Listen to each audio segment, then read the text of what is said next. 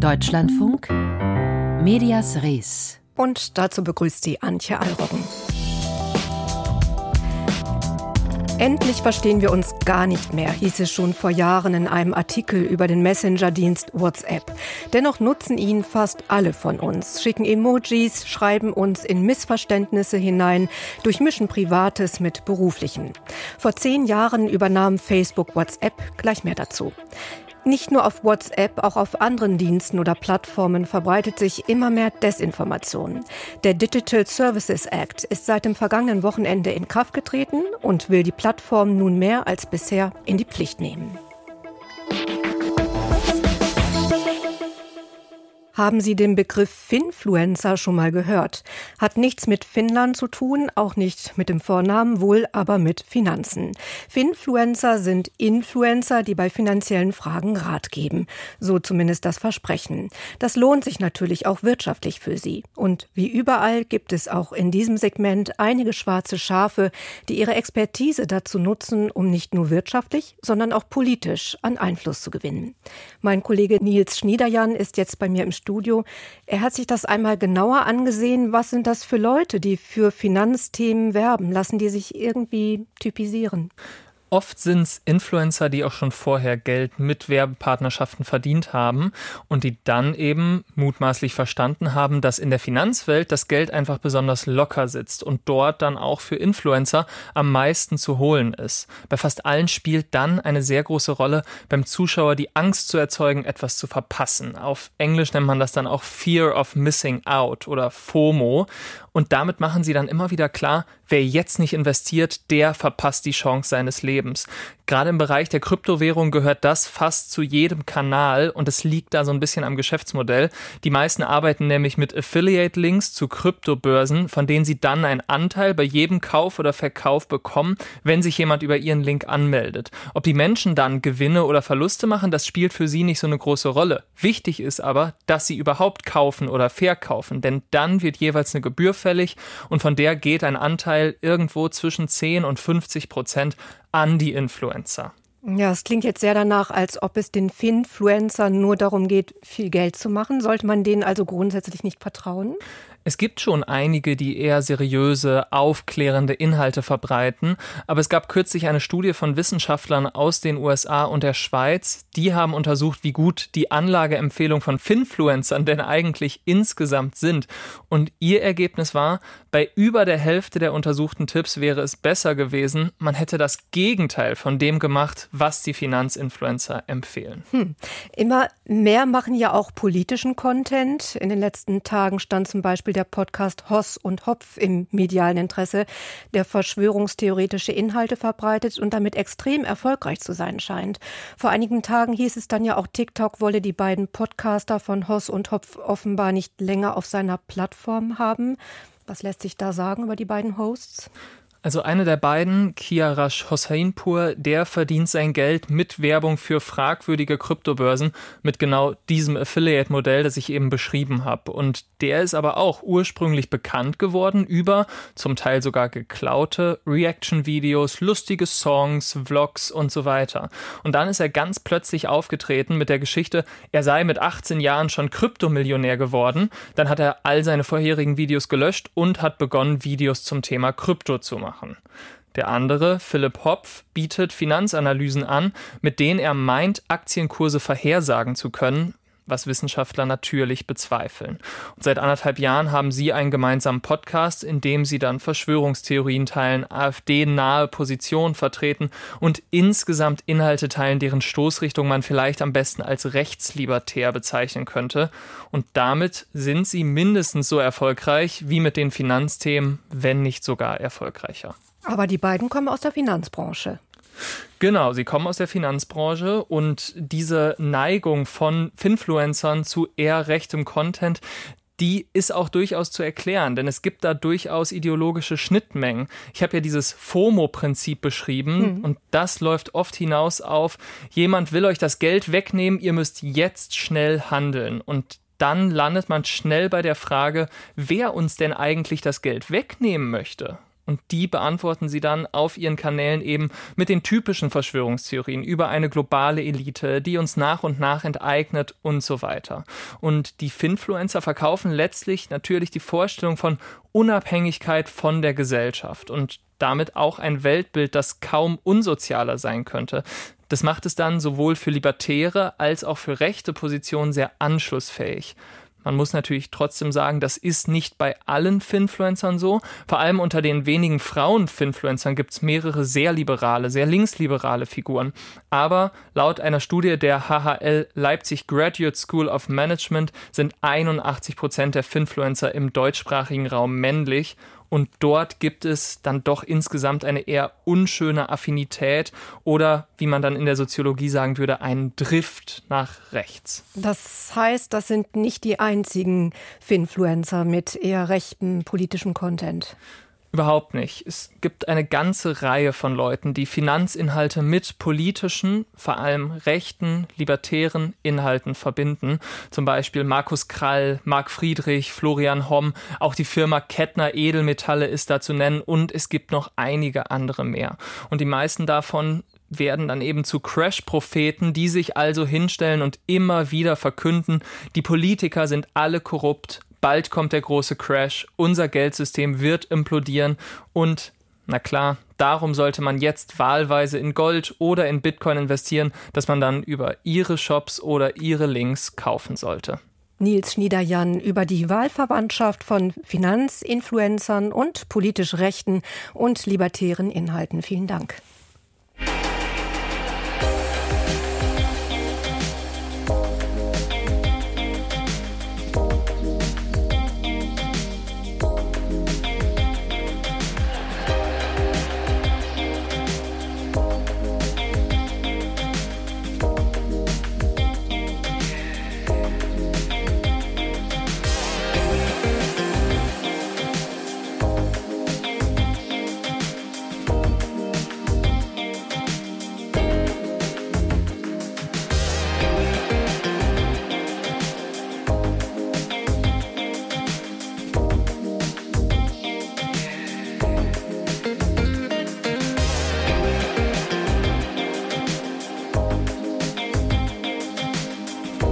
Sexuelle Gewalt im Netz, Kinderpornografie, Deepfakes, Hasspostings, politisch extreme Inhalte, Desinformation.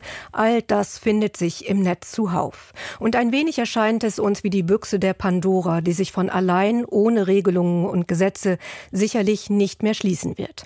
Seit dem vergangenen Samstag gilt der Digital Services Act, kurz DSA, der Europäischen Union vollständig in allen Mitgliedstaaten. Eine Offensive, die sich vor allem gegen die großen Digitalkonzerne und deren Plattformen richtet. Nun ist es also an den Plattformen, die Grundrechte der Nutzerinnen und Nutzer zu schützen, Transparenz zu schaffen und Risiken abzuwehren. Und den Nutzenden kommt die Aufgabe zu, die Plattformen überhaupt auf Regelverstöße hinzuweisen. Wie genau das vonstatten gehen soll, darüber habe ich heute Mittag mit Tahiri Panahi gesprochen. Sie ist wissenschaftliche Mitarbeiterin mit dem Fachgebiet öffentliches Recht an der Universität Kassel und beschäftigt sich dort hauptsächlich mit dem EU-Rechtsakt. Und an Sie ging zunächst die Frage, was ändert sich mit Inkrafttreten des neuen Gesetzes für die Nutzerinnen und Nutzer von Vermittlungsdiensten? Genau, was sich jetzt ändert, ist, dass äh, der DSA für alle Vermittlungsdienste in der EU anwendbar wird. Das bedeutet, dass solche, die bisher auch nicht von der Europäischen Kommission als sogenannte sehr große Online-Plattform benannt wurden, äh, nun auch diesem neuen Re Regulierungsregime unterfallen. Das heißt zum Beispiel der Dienst Threads, aber auch eben öffentliche Kanäle von Telegram und WhatsApp werden sich anpassen müssen. Ähm, auf die NutzerInnen kommt vor allem ähm, zu, dass jetzt benutzerfreundlichere Meld- und Abhilfeverfahren eingerichtet werden sollen. Ähm, es wird auch so sein, dass NutzerInnen gesperrt werden müssen, die häufig und offensichtlich rechtswidrige Inhalte bereitstellen. Dies aber nur für einen angemessenen Zeitraum und nach vorheriger Warnung. Zudem, was ich auch wirklich sehr, sehr wichtig und gut finde, äh, müssen Vermittlungsdienste viel mehr Transparenz auch über ihre Moderationsmaßnahmen, zum Beispiel in ihren allgemeinen Geschäftsbedingungen garantieren. Also es muss für NutzerInnen wirklich äh, sichtbar werden, was wird wie moderiert. Hm. In welchen Fällen werden beispielsweise Inhalte gelöscht oder Nutzerkonten eingeschränkt. Da gibt es ja auch wirklich eine breite Palette, was verschiedenen Plattformen so an Moderationsmaßnahmen einfallen, hm. die teilweise sehr interessant intransparent äh, passieren. Und äh, von daher ist das ein großer Fortschritt. Mit welchen Maßnahmen haben die Digitalkonzerne und Vermittlungsdienste denn nun zu rechnen, wenn sie gegen die Regeln verstoßen? Genau, das kommt sehr darauf an. Also es gibt sehr empfindliche Strafen, ähm, die teilweise bis zu einem Höchstbetrag von 6 Prozent des weltweit erzielten Jahresumsatzes dieser Dienste ähm, hoch sein können. Also es sind so empfindliche Strafen, dass etwa der Dienst Threads sogar später erst auf dem EU-Markt angeboten wurde. Ja, das ist ein gutes äh, Stichwort, Frau Panahi. Sie hatten gerade ja auch schon Threads erwähnt. Vergangene Woche hat Meta in einem Blogpost bekundet, dass auf Instagram und dem Kurznachrichtendienst Threads politische Inhalte von Konten, denen die Nutzer noch nicht folgen, künftig nicht mehr aktiv von Algorithmen vorgeschlagen werden sollen. Wie sehen Sie das? Will Meta damit demonstrieren, dass der Konzern sozusagen hinter dem neuen EU-Gesetz steht? Also auf mich wirkt es nicht so, dass ähm, Meta hier durch diesen neuen Vorstoß politische Inhalte gänzlich zu deamplifizieren mit dem DSA vereinbar wäre. Denn nach dem DSA müssen eigentlich alle Online-Plattformen auch Kommunikationsgrundrechte beachten. Und dazu zählt eben auch die Meinungsfreiheit und die Informationsfreiheit. Und ähm, wenn jetzt jegliche politische Inhalte deamplifiziert werden, dann stellt sich eben die Frage, ob das nicht eine Diskriminierung solcher Inhalte betrifft. Also da war ja wirklich die Rede von jeglichen politischen Inhalten.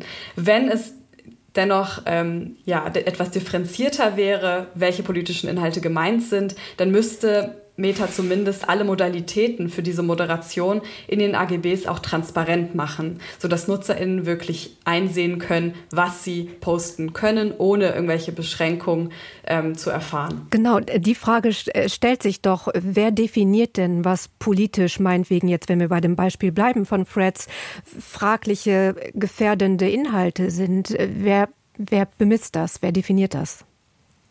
Genau, es bleibt natürlich den Diensten auch ein gewisser Spielraum, selber zu definieren, was ähm, gewünschte und unerwünschte Inhalte auf den Plattformen sind. Das heißt, sie können selber auch ihr sogenanntes virtuelles Hausrecht nutzen, um eigene Kategorien von Inhalten aufzumachen. Das heißt, sie könnten auch sagen, was sind politische Inhalte in ihrem eigenen Verständnis.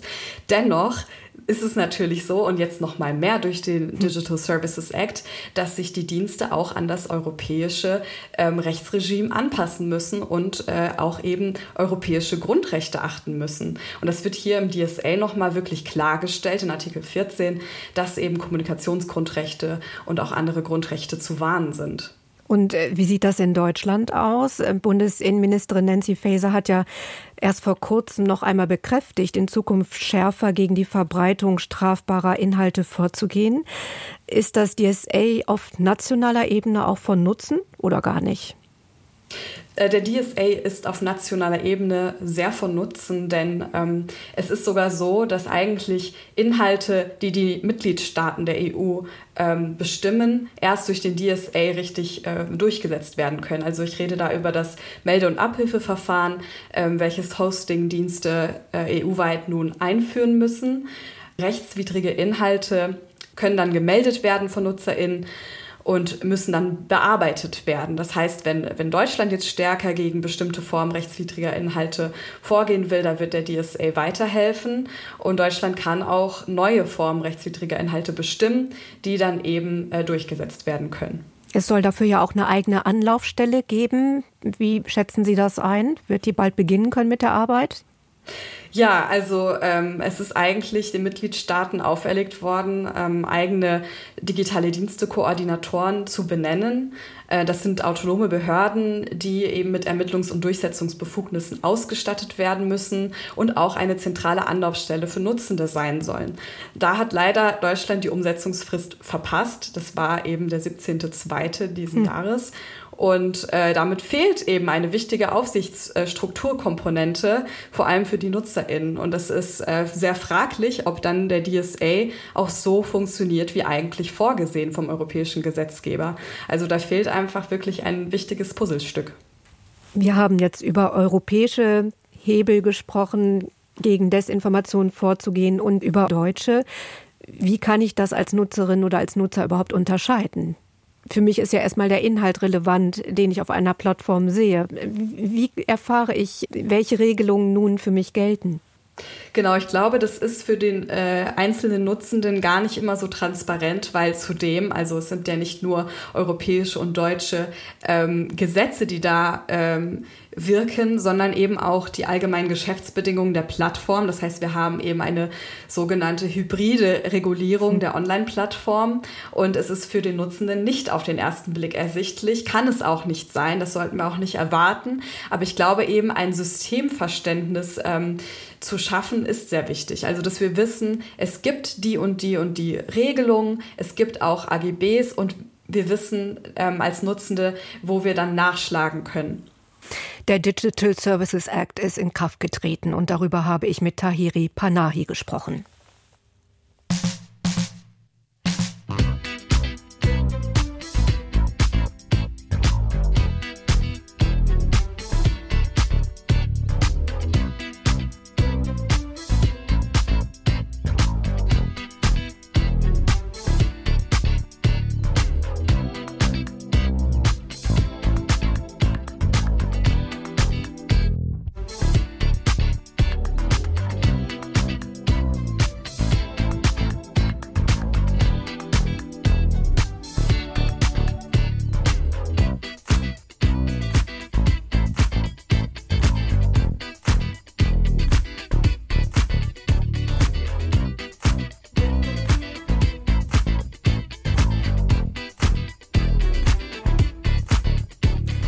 Dass das neue EU-Gesetz gegen Desinformation durchaus etwas bewirken kann, das machte die EU-Kommission heute für ein zweites Mal deutlich. Sie gab heute bekannt, dass sie ein Verfahren gegen TikTok eröffnet hat. Einzelheiten dazu von Matthias Reiche. TikTok tue zu wenig, um Minderjährige zu schützen und die Verbreitung von Propaganda sowie Falschinformationen zu verringern. Man sei zu dem Schluss gekommen, dass die Online-Plattform sehr wahrscheinlich gegen das Gesetz für digitale Dienste verstoße, wie die EU-Kommission mitteilte. Im Oktober hatte sie TikTok aufgefordert, die Nutzer vor irreführenden Inhalten zu schützen. Nach dem Angriff der Hamas auf Israel am 7. Oktober waren beispielsweise die sozialen Netzwerke mit Propagandavideos und Falschinformationen überschwemmt worden. Gegen die Plattform X, ehemals Twitter, hatte die Kommission in diesem Zusammenhang bereits Mitte Dezember ein Verfahren eröffnet. Damit kann die EU-Kommission beispielsweise Einblick in den Programmcode und die Algorithmen einer Plattform verlangen und Kontrolleure entsenden. In letzter Konsequenz würden den Unternehmen wie TikTok Strafzahlungen bis zu sechs Prozent ihres Jahresumsatzes drohen.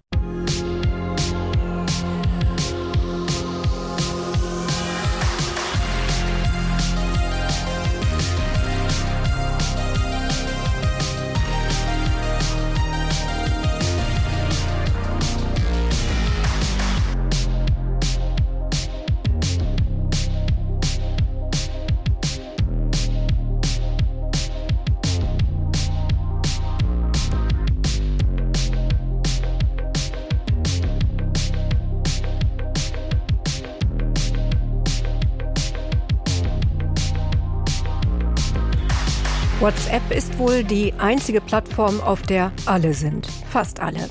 Allein in Deutschland nutzen circa 50 Millionen Nutzende den Dienst. Das sind 80 Prozent der Bevölkerung. Damit ist WhatsApp bei uns der beliebteste Messenger und auch die beliebteste App. Vor genau zehn Jahren kaufte Facebook den Dienst. Wie vorausschauend dieser Kauf war, das weiß Katharina Wilhelm. Es war eine Nachricht, die damals Wirtschaftsreporter zum Staunen brachte. 19 billion dollars for a phone app, come on. It's a lot of money, man. 19 Milliarden US-Dollar blätterte Facebook 2014 für das noch recht junge Unternehmen WhatsApp hin. Die teuerste Übernahme in der Geschichte Metas, so wie Facebook mittlerweile heißt. Grund für die Übernahme war zum einen der riesige Erfolg. Mit nur 50 Mitarbeitern hatte WhatsApp in fünf Jahren ein Netzwerk aufgebaut, das 2014 schon eine halbe Milliarde Nutzer vorweisen konnte. Das habe vorher noch niemand geschafft, so Mark Zuckerberg in der Konferenz zum Kauf.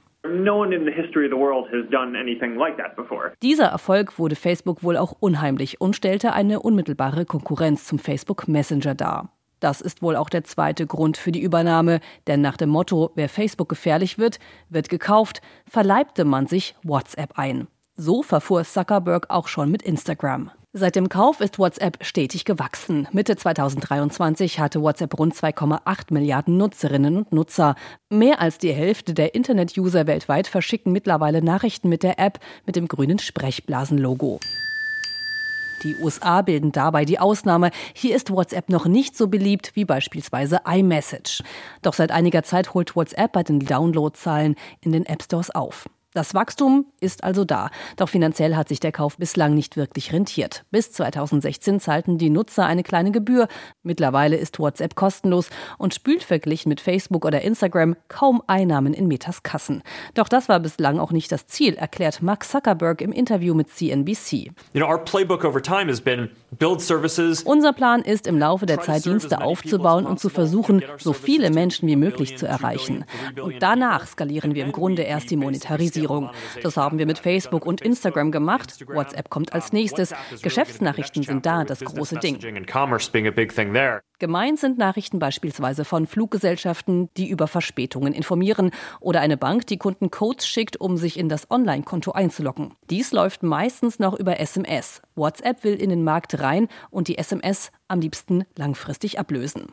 Kritik gibt es an WhatsApp immer wieder wegen Verstößen gegen den Datenschutz und Sicherheitslücken. Erst 2016 wurde beispielsweise die Ende-zu-Ende-Verschlüsselung eingeführt, sodass Nachrichten nur von Sender und Empfängern gelesen werden können. Doch daran haben viele Zweifel, wie Wirtschaftsjournalist Peter Elkin zum Beispiel. The assurances that Facebook and WhatsApp offer from Mark Zuckerberg on down that no one can ever read any message on WhatsApp because it's encrypted dass niemand die Nachrichten lesen könne, das stimme nicht. Facebook sei nicht ehrlich, meint er. Nach seinen Recherchen werden Nachrichten durchaus von Content-Moderatoren gelesen oder KI-Programmen gescannt, wenn sie wegen möglicher Verstöße gemeldet werden. Auch die Weitergabe von Daten an Facebook wurde wiederholt kritisiert. 2021 sollten Nutzer außerhalb der EU dieser Datenweitergabe zustimmen, damit die Daten zu Werbezwecken genutzt werden können.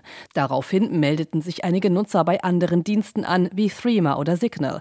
Doch an der Popularität hat sich trotz allem wenig geändert. In Deutschland beispielsweise ist WhatsApp mit Abstand die beliebteste Smartphone-App. Katharina Wilhelm berichtete über den Kauf von WhatsApp durch Facebook vor zehn Jahren. Und so viel von uns. Warum Putins Krieg auch als Angriff gegen die Frauen zu lesen ist, das beleuchtet der Essay der finnisch-estnischen Autorin Sophie Oksanen im Büchermarkt, gleich nach den Nachrichten. Hier war Antje Eiroggen am Mikrofon. Noch einen guten Nachmittag.